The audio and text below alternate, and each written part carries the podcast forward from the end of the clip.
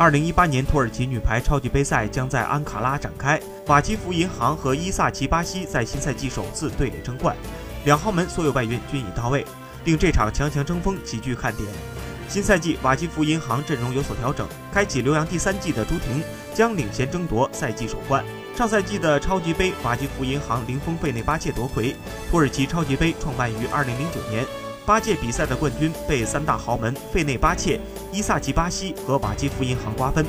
瓦基弗银行在2013年、2014年和2017年曾三度加冕，夺冠次数与费内巴切并列居首。